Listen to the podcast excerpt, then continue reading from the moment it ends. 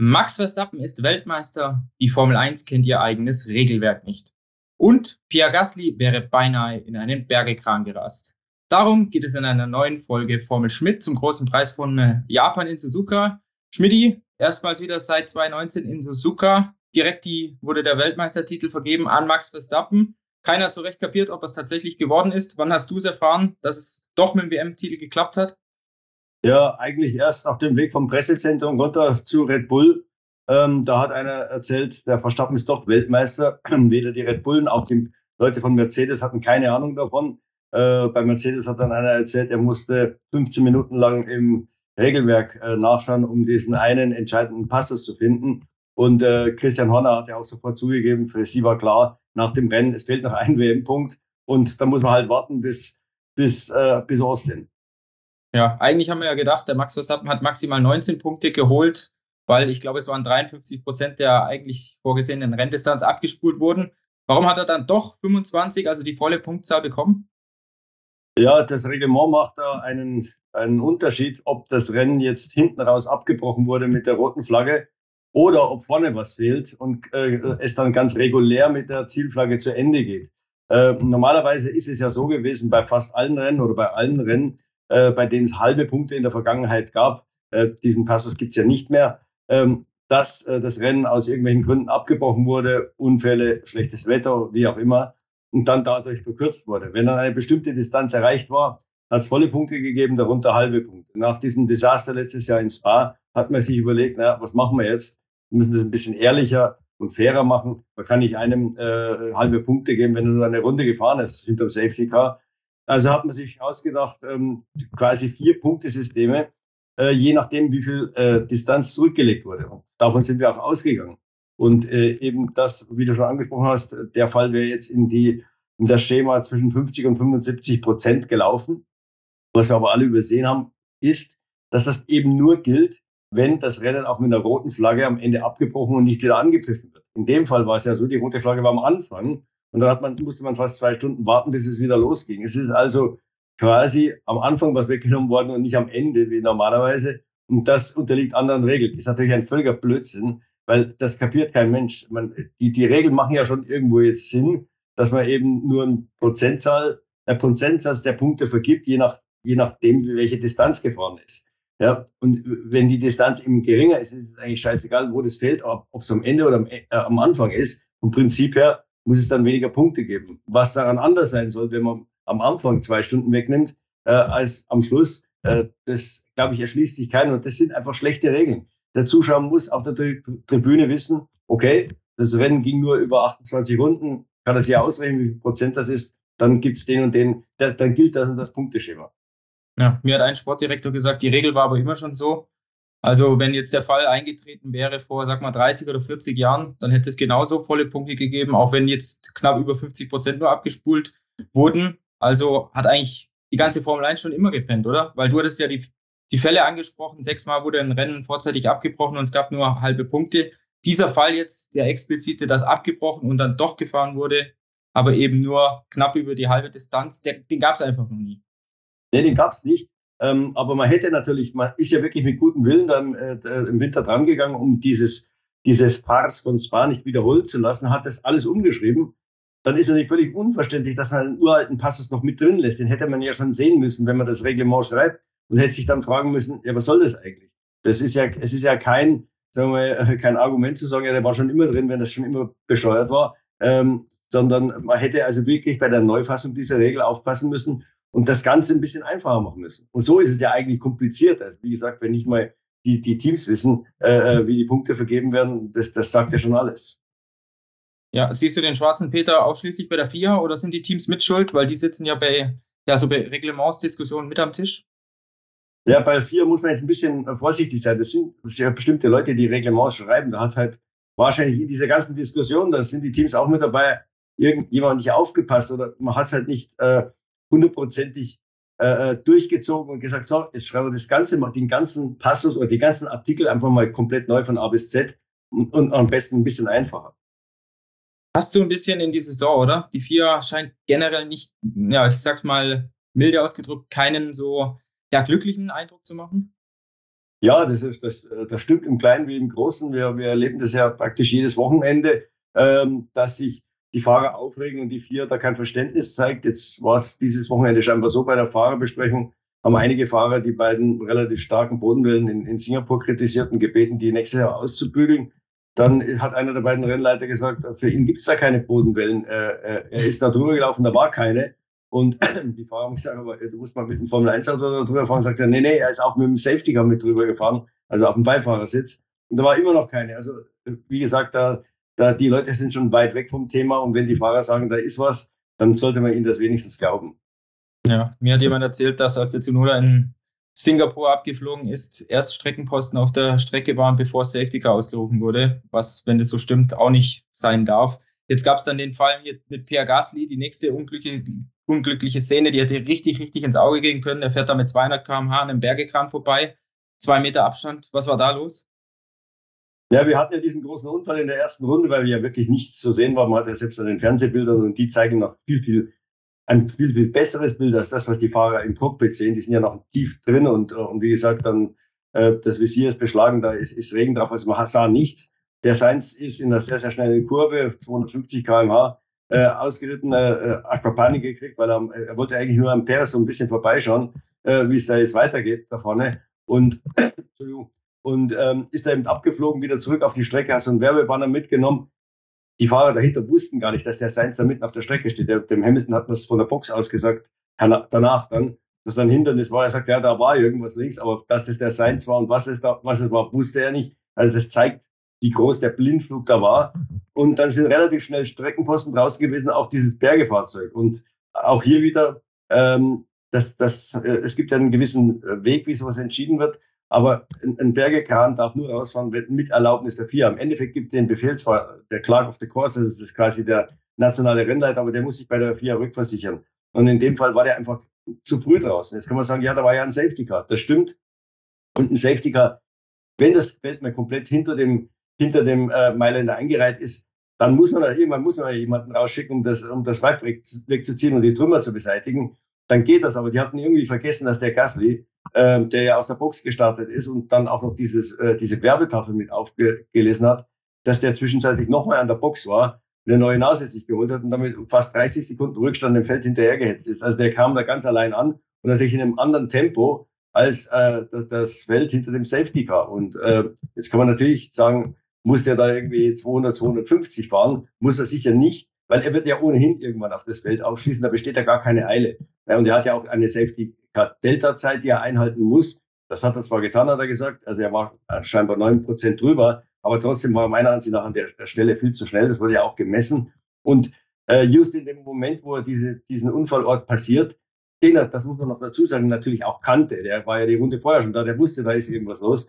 Ähm, äh, springen die Ampeln auf Rot um. Also trotzdem, es darf nicht sein, dass dieser, dass dieser Truck äh, da auf der Strecke rumsteht, äh, möglicherweise auch noch Leute, müssen ja auch Leute raus, um das Auto zu bergen. Da muss man eben sich die halbe Minute Zeit lassen und warten, bis der Gasly aufgeschlossen hat. Das ganze Feld hinter dem Mailänder ist. Wenn er abgebrochen wird, ist sowieso egal. Und, äh, und wenn nicht, dann wird auch äh, der Safety-Car-Fahrer dementsprechend langsam an der Unfallstelle vorbeifahren dann sicher nicht mit irgendwie 150 Sachen, sondern vielleicht bloß mit 70 oder 80, weil ja klar ist, das Problem ist im Feld, die Fahrer fahren ja nicht so im Gänsemarsch direkt hinterher, die fahren immer alle so ein bisschen versetzt, damit die sehen, was, was passiert da eigentlich vor mir, weil direkt hinter dem anderen hat man praktisch null sich auch bei, bei niedrigem Tempo. Also insofern eine, eine saugefährliche Situation. Der Gasly hat gesagt, er hat den, den, den, das Fahrzeug erst in, in letzter Sekunde gesehen. Er war zwei Meter rechts davon. Das Fahrzeug stand auf der Ideallinie. Der sagt, wenn ich da gebremst hätte oder irgendwie schnell die Lenkung vergessen hätte, hätte es mich vielleicht gedreht und in dieses Auto rein. Jetzt haben wir natürlich alle noch den Jules Bianchi in Erinnerung. Ausgerechnet jetzt auch in Suzuka darf sowas eigentlich nicht passieren. Ja, oder wenn ein Streckenposten vielleicht zwei Meter versetzt steht in dem Fall. Weil es haben, Kameraaufnahmen haben gezeigt, dass Streckenposten da auch schon hantiert haben, als der Gasly vorbei geschossen ist, weil du noch die Delta-Zeit angesprochen hattest die war ja extrem hoch, weil Gasly ja in der ersten Runde so langsam gefahren ist, um sich den Frontflügel abzuholen. Dann war er, glaube ich, als er aus der Box rauskam, plus 20 über sein Delta. Deshalb, deshalb konnte er entsprechend schnell fahren. Und mhm. ich glaube, ein Rennfahrer fährt einfach schnell, wenn das, wenn man es ihm erlaubt. Aber du hast natürlich vollkommen recht. Er muss wissen, an der Stelle, da ist vorher was gewesen. Sollte ich vielleicht aufpassen. Er wurde jetzt ja noch verknackt mit 20 Sekunden. War jetzt aber nicht dafür, dass er da direkt vorbeigefahren ist, so ein Sauseschritt, sondern dass er danach weiter Tempo gemacht hat. Ja, genau. Also weil es hätte ja auch danach noch was sein können. Man weiß ja nie, was da, was bei solchen Bedingungen, das kann sich auch mal hinter dem Safety Car einer wegdrehen, hatten wir alles schon. Ähm, und dann drei Kurven weiter ist vielleicht äh, äh, das gleiche Gefahrenpotenzial. Also dafür hat er die Strafe gekriegt. Ich glaube, die ganze Nummer war so ein bisschen auch ein Ablenkungsmanöver der vier. Ähm, äh, die, dass da jetzt nicht nur äh, die, die, die Sportkommissare oder beziehungsweise die Rennleitung dran schultert, sondern eben auch der Gasse, das wollte man irgendwie unterstreichen. Ähm, ich würde mal sagen, der Grundfehler war schon, dass man einfach zu schnell äh, Leute und Bergefahrzeuge auf die Strecke gelassen hat. Ja, Vorwurf an Gasly eben unter Rot, mehrmals über 200 km/h. In der Spitze waren es, glaube ich, 251 km/h, die gemessen wurden. Gasly hat selber getwittert, er akzeptiert diese Nummer, dass er da bestraft wurde, aber was vorher war, das war eben völlig inakzeptabel aus seiner Sicht. Ähm, Ferrari-Teamchef Mattia Binotto, der hatte noch in seiner Presserunde gesagt, aus seiner Sicht hätte das Rennen generell hinter dem Safety Car gestartet werden müssen. Dann hätten die Fahrer erstmal so ein paar Runden gehabt, um ja, die, sich auf die Strecke einzustellen, zu schauen, wo sind die Pfützen. Gehst du da mit oder siehst du das als ja, schlechten Vorschlag? Nee, er hat wahrscheinlich schon recht. Das Problem ist, wir können heutzutage eigentlich keine Regenrennen mehr fahren. Max Verstappen hat es ja nach dem Rennen auch angesprochen. Äh, das Schlimme ist, wenn die ganz allein fahren müssten, könnten die noch bei viel schlimmeren Rennen, äh, Regen fahren. Das ist gar nicht das Problem, auch nicht die Pfützen. Die merkt man sich ja schnell und fährt halt drum rum und die, ähm, die Regenreifen verdrängen schon sehr, sehr viel Wasser. Das ist zwar nicht der tollste Reifen vom Grip her, aber er verdrängt 85 Liter äh, pro Sekunde bei 300 km/h. Das ist eine Menge Zeug und genau das ist das Problem. Das verursacht natürlich eine unglaubliche Gischt. Ja, bei Intermediates ist es ein bisschen weniger, sind es glaube ich 35 Liter. Ähm, also man kann heute, muss man leider sagen, mit den modernen Autos äh, keine Regenrennen mehr fahren. Äh, zumindest wenn es so regnet wie in äh, Suzuka. Das war jetzt noch nicht mehr so wahnsinnig schlimm. Es, es hat jetzt nicht äh, irgendwie, äh, äh war kein Wolkenbruch, aber es hat halt da und so vor sich hingeregnet. Und dadurch war viel Wasser auf der Bahn. Es ist traurig, äh, Verstappen sagt, man bräuchte da bessere Regenreifen. Ich glaube, das, äh, das wird mit besseren Reifen nicht zu lösen sein. Das ist einfach bei dem Tempo. Die Autos haben, haben wahnsinnig Abtrieb und äh, die, die turbulente Luft wird jetzt auch noch nach hinten, nach oben geschleudert, ähm, so dass sie quasi sich dann wieder runterlegt und, und den Leuten noch mehr die Sicht raubt. Ähm, ich glaube, da kann kein Reifen helfen, weil der Reifen muss ja Wasser verdrängen, sonst könnte man nicht fahren auf der Strecke. Also das eine widerspricht dem anderen. Also insofern, äh, es ist traurig, aber äh, Regenrennen könnte bald, könnte sein, dass es bald Geschichte ist. Ja, ja mit den neuen Reifen, wie äh, mit den neuen Autos, wie du es gesagt hast, ist eigentlich noch schlimmer geworden, als es jetzt in den Jahren davor war. Ähm, einer ist übers Wasser gegangen, Max Verstappen. Unglaubliche Fahrt wieder mal. Gerade der Start aus meiner Sicht un, ja, unfassbar geil, wie er da außenrum mitgezogen ist im Kartstil eigentlich mit Charles Leclerc. Start war fast schon verloren, trotzdem bleibt er vorne. Typischer, Matt, äh, typischer Max Verstappen. Ja, absolut. Also es war ein super Manöver. Er hatte sich eben natürlich auch seine Gedanken gemacht, ähm, schon vorher sich das so ein bisschen ausgeschaut. Äh, er sagt, äh, gerade dort ist die Außenspur viel, viel besser. Die Strecke hängt da so ein bisschen nach innen weg. Das ganze flattert, das ganze Wasser fließt nach innen. Ähm, man muss dann aber auch mal sagen, man muss auch einen Lenz Stroll da loben. Der hat das Gleiche sich überlegt, schon vor dem Start. Er hat irgendwie gemerkt, dass entlang der Boxenmauer die Spur viel trockener oder ja, viel mehr Grip bietet als das alles außen. Und der ist ja, das war ja ein unglaublicher Start. Der ist ja da wie beim wie beim, äh, äh, äh, äh, wie soll man sagen, bei der Playstation. Ich glaube, allein an der Boxmauer da an vier, fünf Autos vorbeigeschossen, und zwar in einem affenartigen Tempo. Und das im Millimeterabstand zwischen Mauer und den anderen Autos. Der hat, glaube ich, in der ersten Runde auch irgendwelche neun Autos oder neun Plätze gut gemacht. Auch eine tolle Leistung, aber bei Max Verstappen muss man schon sagen, er hält dann auch das Auto noch auf der Straße und fährt dann souverän.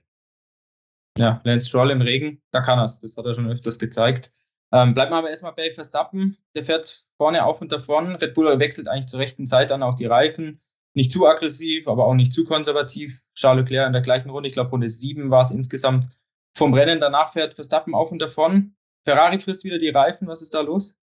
Ja, also ich glaube, das alte Problem, wir kennen das jetzt seit Spa, da kann sich Ferrari nicht mehr rausreden. Das hat, also ich würde mal sagen, wenn man jetzt die Logik sprechen lässt, das muss irgendetwas mit dieser TD zu tun haben, die in Spar dann äh, in Kraft getreten ist. Sie müssen halt den Unterboden mehr schützen. Vermutlich stimmen diese ganzen Geschichten, dass man eben ein Füllmaterial zwischen Planke, Boden und Chassis hatte, was ein bisschen gefedert hat und dadurch das, der, den Unterboden geschützt hat. Das ist einfach nicht mehr da. Und äh, deswegen müssen sie ein bisschen höher fahren, haben andere Kompromisse im Fahrwerk. Ähm, und äh, dann fangen nach so nach vier, fünf Runden geht's los. Dann äh, hat, hat Leclerc gesagt, dann äh, in dem Fall haben wieder die Vorderreifen abgebaut. Das ist ja von Strecke zu Strecke, je nach Fahrzeug, also ein bisschen, bisschen anders. Aber irgendeiner, irgendein Reifen baut immer ab und äh, dadurch haben die einfach keine Chance im Rennen und sind normalerweise eigentlich auch äh, gefährdet durch Mercedes, weil Mercedes hing halt hinten diesmal im, im Feld fest, kam nicht nach vorne. Ähm, also da muss sich Ferrari irgendwas überlegen, äh, denn das ist für sie der Killer und für, für Red Bull ganz klar der Matchwinner. Um nochmal kurz bei Verstappen zu bleiben, um das Thema abzuschließen. Ich glaube, es gibt keine zwei Meinungen. Absolut verdienter Weltmeister. Zwölf Rennen hat er gewonnen von bis jetzt 18. Ich glaube, fünfmal auf Pole Position gestanden. Jetzt gerade die letzten Wochen und Monate absolut dominiert. Muss ich die Formel 1 da auf eine Verstappen-Ära einstellen? Äh, kann durchaus sein. Wie gesagt, der Red Bull hat natürlich auch einen Lauf. Die haben äh, alles begriffen, was das Bouncing angeht. Sie haben äh, sicher mit die besten Aerodynamiker. Ähm, die sind jetzt eigentlich schon einen Schritt weiter als alle anderen, während die anderen immer noch das eine oder das andere Problem da lösen müssen. Ferrari haben wir ja gerade besprochen. Äh, der Mercedes hat einen, einen, ganzen Haufen Probleme noch zu lösen. Äh, ähm, und da wird der Red Bull auf einer besseren Basis einsteigen nächstes Jahr und, und das auch wieder ausnutzen. Und wie gesagt, Max Verstappen, wenn er mal vorne liegt, er erfährt jetzt den Luxus, den Lewis Hamilton acht Jahre lang hatte. Ich meine, er hat ja selber gesagt, diese Dominanz, die man jetzt beim Rennen gesehen hat, Leute, täuscht euch jetzt nicht. Äh, er ist sicher super gefahren, äh, keine Frage, aber wenn man halt vorne fährt, kann man die Reifen besser schonen. Äh, äh er hatte die Vorderreifen am besten mit im Griff und dann sieht man natürlich mal um Welten besser aus. Wie gesagt, das hatten wir acht Jahre lang mit Hamilton. Es kann durchaus sein, dass jetzt so eine Ära Verstappen kommt. Ich hoffe nicht, dass das acht Jahre dauert. Duell um Platz zwei, Charles Leclerc vor äh, Sergio Perez über die Ziellinie. Nachträglich dann am grünen Tisch hat er den zweiten Platz verloren. Perez rückt auf für den Red Bull Doppelsieg. Ähm, Leclerc hat gesagt, ja, fünf Sekunden sind gerechtfertigt. Binotto hat gesagt, nee, aus seiner Sicht nicht. Er war vor der Kurve, war Charles Leclerc vorne, er war nach der Kurve vorne. Abstand war gleich. Wie siehst du die Nummer? Ja, ich glaube, es ist schon gerechtfertigt, weil äh, ich glaube, wenn er normal gebremst hätte, hätte ihn Perez da erwischt. Äh, dann wäre er ihm dort vorbeigegangen. Er, er, musste so spät bremsen wie möglich und dann blieb nur der, der Umweg durch den Notausgang und äh, äh ich glaube, das kann man vertreten. Ich, ob der ist Zweiter oder Dritter wird, ist egal. Wie gesagt, das sollte Ferraris Problem nicht sein, äh, sich hier um, um fünf Sekunden zu diskutieren. Es geht vielmehr um die Reifen äh, und, und, und das Auto. Und die haben ja noch zwei, drei andere Baustellen, wie, wir gemerkt haben. Wir hatten, ist uns schon im Qualifying aufgefallen, wo sie ja noch sau stark sind, dass die in der Schikane um die Randsteine rumfahren. Der, der Verstappen prügelt das Auto da drüber. Ähm, die Ferrari-Piloten, die, die berühren die fast nicht. Und äh, wie sich inzwischen herausstellt, ist es offensichtlich ein Killer für die Motoren. Das war offensichtlich über die Saison hinweg ein Grund, warum die Motoren oft kaputt gehen. Im Endeffekt ist, es dann, äh, ist die Schwachstelle sind Ventile, aber es kann schon sein, dass, dass, dass zu starke Vibrationen da mit reinspielen und die Fahrer bekommen ja hin und wieder mal Anweisungen, eben die schlimmsten Bodenwellen auszulassen. Hier war das wieder der Fall. Also das ist auch so eine Nummer. Und dann, wie gesagt, der Leclerc ist schon mit vielen alten Motoren unterwegs. Der wird wahrscheinlich noch mal einen neuen brauchen. Ähm, äh, das sind, glaube ich, Ferraris äh, Punkte, die sie lösen müssen. Ja, wahrscheinlich sogar schon in Austin, oder? Weil ist das Rennen, das ja. sich anbietet. Und ich glaube, generell werden viele Motorenstrafen nochmal in Austin erwartet. Genau, also bei bei Honda wusste man nicht, ob es nicht doch noch, äh, noch mal einen neuen Motor braucht. Jetzt können die eigentlich relativ relaxed sein äh, und, äh, und dem Verstappen nochmal, ich glaube, es wäre der sechste Motor mitgeben. Der Perez hinkt ja noch hinterher, der braucht sowieso einen. Also der wird in Austin von hinten starten, das ist ganz klar. Ohne fünf, äh, mit, mit vier kommt er nicht durch. Und äh, dann sehen wir vielleicht noch, wie gesagt, den ein oder anderen Ferrari-Kunden. Wenn es die Red Bull trifft, dann vielleicht auch die Alpha Tauri. Es könnte also wieder so ein bisschen ein Startplatz-Chaos geben, wie wir es in Monza und in Spa hatten. In Singapur muss der Alpine einen Doppelausfall verkraften, ist hinter McLaren gerutscht. Ein Rennen später hat man das Ganze wieder umgedreht. Esteban Ocon, ich glaube, muss man sagen, einer der ja, stärksten Fahrer am Rennsonntag, oder? Absolut super Fahrt von ihm.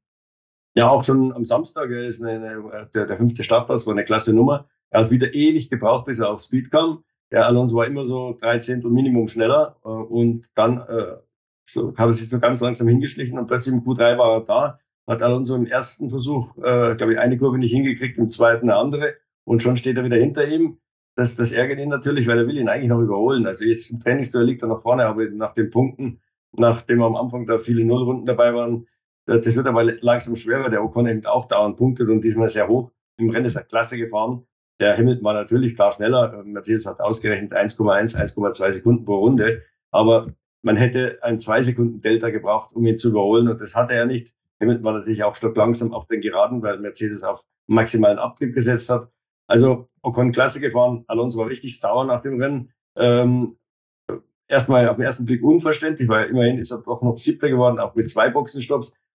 Aber Alonso ist natürlich der alte Taktiker und äh, der hatte ganz andere Vorstellungen von dem Rennen, als es äh, sein Kommandostand hatte. Er wollte unbedingt mit Vettel an die Box, äh, was auch richtig äh, gewesen wäre. Ich habe nochmal kurz nachgeschaut. Er lag 18 Sekunden vor Vettel. Wenn er gleichzeitig mit Vettel in der fünften Runde reinkommt, dann liegt er nach den ganzen Boxenstopps in Führung äh, zwei Sekunden vor dem Verstappen. Also das heißt, äh, er hätte sich gegen den Verstappen sicher nicht verteidigen können, aber ich würde mal sagen, Leclerc, Perez, Leclerc mit seinen Reifenproblemen, da hätte ein Alonso, der ja ein Fuchs ist und der genau weiß, dass das Rennen nicht über 50 Runden, sondern nur äh, 28 geht, der hätte die ganz schön ärgern können, da die zwei. Und äh, vielleicht wäre sogar ein Podium dabei rausgesprungen. Auch der zweite Boxenstopp kam seiner Meinung nach eine Runde zu früh. Da kann man geteilter Meinung sein. Der wäre dann doch stärker hinter Lando Norris noch gefallen, äh, den er ja quasi nach seinem Stopp sofort eigentlich in, in der Autorunde sofort überholt hat. Das, das war noch das Überraschungsmoment da. Äh, die äh, Alpinen Strategen sagen, nee, das, da, da hätte er dann zu viel überholen müssen und wäre nicht vorangekommen. Es war einfach nicht Alonsos Tag. Ähm, er hat ja Vettel um elf Tausendstel, glaube ich, verpasst, den sechsten Platz. Das war ja ein richtiges Dragster-Rennen zur Ziellinie hin und er hat, äh, er hat auch die, die schnellste Rennrunde, die er eigentlich mit links gemacht hätte, um eine Tausendstel verpasst. Sein Problem war halt, er musste sofort immer überholen und konnte sich eigentlich auf diese schnellste Runde nicht konzentrieren. Der Ju, der als erster reingekommen war für den zweiten Stopp, der hatte eine freie Runde und ist ihm dann die schnellste Runde gefahren, die für ihn leider keinen Punkt gebracht hat. Kurz noch auf Mercedes zu sprechen kommen, bevor wir Richtung Sebastian Vettel abwandern. Du hast es schon angerissen, Mercedes ist mit maximalem Abtrieb gefahren. Ich glaube, das ist eine der größten Baustellen, oder? Das, man musste mit maximalem Abtrieb fahren, um eben in den Kurven gut zu sein. Dafür hat man sieben Zehntel auf den Geraden verloren. Wenn man es andersrum gemacht hätte, hätte man zu viel in den Kurven verloren. Effizienz kann der Silberpfeil einfach nicht, oder? Ja, ja, also immer wenn der Abtrieb so wir, zwischen drei Viertel und, und, und sagen wir 80, 90 Prozent liegt vom, vom, vom Maximum, hat, haben die Mercedes ein Problem. Da haben sie nicht den richtigen Flügel, sie haben nichts mittendrin. Und äh, da müssen sie äh, Pest oder Cholera wählen. In dem Fall hat man jetzt äh, sich auf den Abtrieb konzentriert, weil man schon gemerkt hat, bei einem Trockenrennen, da wären die Reifen ganz schön strapaziert. Das wäre wieder so eine Nummer zwischen ein und zwei Stopps gewesen, haben sie gedacht, na, dann könnten wir vielleicht wieder profitieren, weil wir einen Stopp weniger machen als die Konkurrenz. Äh, beim Regenrennen stehen wir auch nicht schlecht da. Sie sind ja am Freitag die schnellsten gewesen, haben dafür, um ein bisschen Erfahrung äh, zu investieren, äh, um ein bisschen Erfahrung zu kriegen, haben sie ja drei Sätze Intermediates investiert, alle anderen nur einen. Äh, und es hat ihnen dann am Sonntag aber leider nichts geholfen, weil äh, sie, sie, sie sind im Feld festgegangen. Also der Hamilton, der, der hatte, der konnte den Ocon wahrscheinlich am Ende nicht mehr sehen, äh, kennt den Alpine jetzt in- und auswendig und der Russell war dann Achter äh, und äh, musste sich da äh, nach vorne kämpfen und äh, das ging halt auch mühsam, aber er hat halt im Gegensatz zu Hamilton, das muss man wirklich sagen, er hat zwei, zwei sensationelle Überholmanöver geliefert.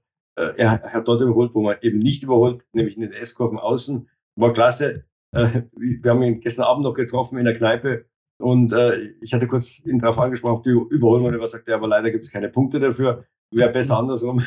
Und äh, wie gesagt, das war das Problem von Mercedes. Ich glaube, wenn der Hamilton an Ocon schnell vorbeigekommen wäre, hätte er äh, Leclerc und Perez äh, schon äh, einheizen können. Dann wäre natürlich auch wieder das Topspeed-Problem da gewesen, aber Mercedes ist da ehrlich, also Verstappen wäre nicht angekommen. Vettel, Platz 6, nachdem er in der ersten Runde eigentlich schon im Aus war, im Kiesbeck, Kiesbett festgesteckt ist. Aston Martin hat Gold richtig taktiert. Ja, ja. Äh, also mein Vettel hat ein ganz starkes Wochenende, man hat gemerkt, Suzuka macht ihm Spaß, hat er auch schon viermal gewonnen auf dieser Rennstrecke. Er war im Qualifying stark, Q1, Q2, Q3, drei super Runden. Es war immer so wirklich äh, um Haaresbreite durchgekommen in die nächste Runde, aber dann doch eine tolle Zeit gefahren für den Aston Martin. Wenn der mal im, in den Top 10 losfährt, kommt er eigentlich auch dort an. Dummerweise äh, war der Traum oder schien der Traum schon nach irgendwie 300 Metern ausgetürmt. Ich glaube, er ist mit Alonso zusammengestoßen da in, in diesem Blindflug. Äh, war dann letzter nach dem Dreher und da gab es eigentlich nur noch eine, äh, eine ähm, äh, ein Plan, volles Risiko. Und das haben die auch gemacht. Und Vettel hat ja dafür ein Gespür. Und äh, das hat dem äh, zehn Plätze gewonnen. Und äh, er ist von, ich glaube, keine, äh, 16 auf 6 gesprungen, genau. Ja. ja. der Latifi hat was Ähnliches gemacht. Bei dem ging es, glaube ich, von 15 auf 9. Und das war für beide der absolute Matchwinner. Und beide hatten, das muss man ihnen dann zugute halten, auch genügend Reifenmanagement gezeigt im Rennen, dass sie diesen Platz auch gehalten haben. Weil es war ja von hinten dann schon Druck. Mick Schumacher, der zweite Deutsche im Feld, nach dem ersten Training war es eigentlich schon gegessen. Äh, von den Startübungen weg hat er sich dann doch noch verabschiedet, einen massiven Crash gehabt, halbe Million etwa dort versenkt im Reifenstapel. Hat das so halbwegs wieder gut gemacht über das restliche Wochenende mit der Qualifikation, als er Magnussen geschlagen hat und im Rennen, als er ja kurzzeitig sogar vorne mitgemischt hat? Ja, würde ich schon sagen. Also das, das Qualifying, was ja eher noch seine Schwäche war im Vergleich zu Magnussen, äh, hat er ganz gut hingekriegt. Man, für ihn war ja Suzuka neu, für den Magnussen nicht. Und er hat ihn geschlagen, er ist ins Q2 hochgekommen. Also äh, sicher eine sehr, sehr gute Leistung. Äh, wurde dann auch anerkannt im Team. Äh, Im Rennen gut losgelegt, eine super Startrunde gehabt, gleich Zehnter gewesen, hat es dann auch gut verteidigt am Anfang. Dann hat halt äh, Haas den Fehler gemacht, dass sie beide sehr, sehr konservativ auf späte Boxenstopps gesetzt haben. Das sollte das Team nicht tun, egal wenn sie jetzt dann da rauspicken, ob den Schumacher oder den Magnussen, der lag ja auf Platz 12 auch aussichtsreich. Da muss einer eigentlich rein, wie Vettel oder, oder Latifi oder wenigstens die Runde danach, ähm, hat man eben versäumt und als die Boxenstopps gelaufen waren, waren beide hat eigentlich chancenlos. Also in dem Fall muss man sagen, Fehler von der Kommandobrücke. Ja, ich glaube, sie haben irgendwie auf den Safety Car spekuliert, oder? Weil ja, der Schumacher war ja, mal teilweise unter den Top 3, wenn da irgendwie abgebrochen wird, dann ist er dann doch vorne dabei dann ist er natürlich der Held, aber irgendwie äh, hat man relativ schnell gemerkt, äh, also man, die kritischen Runden sind ja die aus den Boxen raus mit den frischen Intermediates, dass sie da alle äh, äh, relativ zurückhalten. Ich glaube, die hatten die Schnauze voll nach diesem Chaos da in der, in der ersten Runde. Das ist oft so. Da sind sie ein bisschen disziplinierter von ein paar Runden und wenn die dann den Rhythmus haben, dann fliegen sie auch nicht mehr ab. Aber wie gesagt, das kann man nicht wissen. Kann immer irgendwas äh, was passieren und dann ist natürlich Haas der Held. Aber wenn man seine Taktik splittet, hat man einen Helden und vielleicht einen Verlierer. Ähm, in dem Fall hat man halt wirklich voll auf äh, späte Boxenstopps gesetzt und das war nicht, äh, also nicht hilfreich. Absolut. Äh, Schmidt, hast noch was auf der Pfanne? Sonst würde ich sagen, machen wir die Klappe zu. Naja, also wie gesagt, Suzuka äh, immer noch eine tolle Rennstrecke. Äh, das ist wirklich, dass da zeigen sich die, die Qualitäten der Fahrer, wenn die sich da äh, den Berg aufhämmern durch die S-Kurven und dann diese ganz, ganz schnelle Links, die ja nicht mehr aufhört, in die Gegnerkurven rein und natürlich auch wenn die 130 R-Kurve heute für die Fahrer problemlos voll geht, das ist trotzdem immer noch atemberaubend, die da anfliegen zu sehen. Und äh, die gehen nicht vom Gas und fahren einfach in diese Kurve rein. Das Ding klebt. Und äh, Verstappen hat es ja selber gesagt, auf dieser Strecke kommen sogar diese Autos, werden sogar diese Autos ein bisschen lebendig mit ihren 46 Kilo Übergewicht gegenüber dem Vorjahr. Also äh, da hatten selbst die Fahrer Spaß. Absolut. Und wir auch. Japan ist einfach ein geiles Land, oder? Ja, absolut. Jetzt eine Nacht noch in Tokio und dann morgen Rückflug. Und äh, ja, dann freuen wir uns eigentlich auch auf Austin. Auch ein guter Grand Prix. Absolut. Dann machen wir die Folge zu. Vielen Dank fürs Zusehen, äh, liebe Zuseher. Und ja, nach Austin gibt es dann die nächste Folge Formel Schmidt. Bis dahin, alles gut. Servus.